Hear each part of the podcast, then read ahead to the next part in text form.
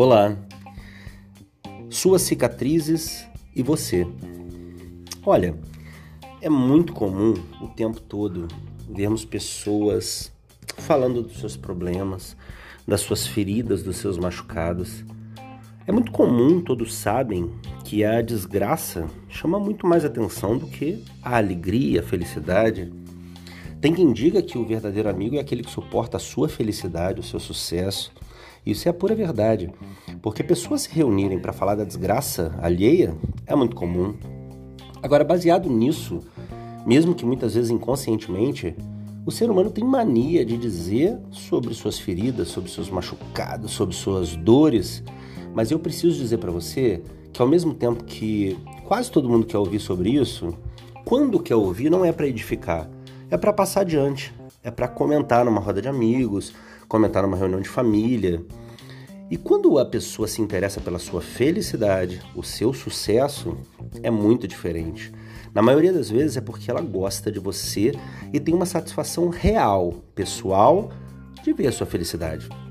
Mas voltando às cicatrizes, gente, uh, você é muito melhor hoje do que ontem. Ainda bem que aconteceu tanta coisa ruim, ainda bem que te machucou, que te rasgou, que te arranhou, ainda bem que sangrou, porque hoje você tem um casco duro, você consegue suportar coisas que não suportava no passado, que te derrubavam, que te machucavam. Agora, o que o mundo quer saber a respeito disso? O que o universo precisa entender sobre você?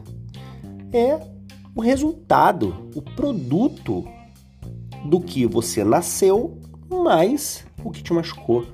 Então entenda, no início do processo, você era alguém, vamos dizer assim, virgem ainda dos machucados da vida. E depois de um determinado tempo, e todos os dias isso se aprimora, você é alguém machucado, calejado, preparado, lapidado. Afinal, gente, como funciona uma moenda? Exatamente assim. Entra de um jeito, mói, mói, mói e sai do outro, de um jeito que alguém quer consumir, que alguém quer ver, que alguém quer ouvir. Esse é você. Depois de tanta moenda, é alguém que pode acrescentar na vida dos outros, é alguém que pode dar uma palavra de edificação, é alguém que pode dar um conselho com boa intenção, com amor, é alguém que pode melhorar a vida dos outros. Agora eu preciso te dizer que se você é alguém que gosta mais de falar das cicatrizes do que quem você se tornou após as cicatrizes, olha, não é muita gente que quer te ouvir, não. E se quer, como eu falei no começo do podcast, é alguém que quer ouvir para passar adiante. É alguém que quer ouvir para criticar, para dar sugestão daquelas que a gente não quer ouvir. Mas alguém que queira saber quem você é e o que você aprendeu depois das cicatrizes, olha, essa pessoa é daquela que vale a pena ter junto tá bem? Então, uma dica: fale dos produtos, dos frutos que você gerou ou que você pode gerar na vida dos outros, no universo, após ser tão machucado, tão experimentado, tão sofrido, tá certo? Eu costumo dizer às vezes, posso sem dúvida estar enganado, que 90% do tempo é prova, é dificuldade, é escola, é aprendizado. 10% é tranquilidade, alegria e outra.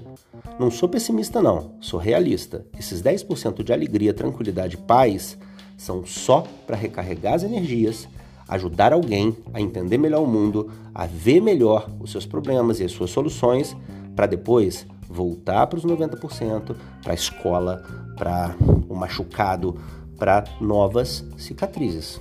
Ok? Se você entender essa dinâmica, eu não tenho dúvida de durante os 90% de moenda, você vai encontrar motivos para ser feliz.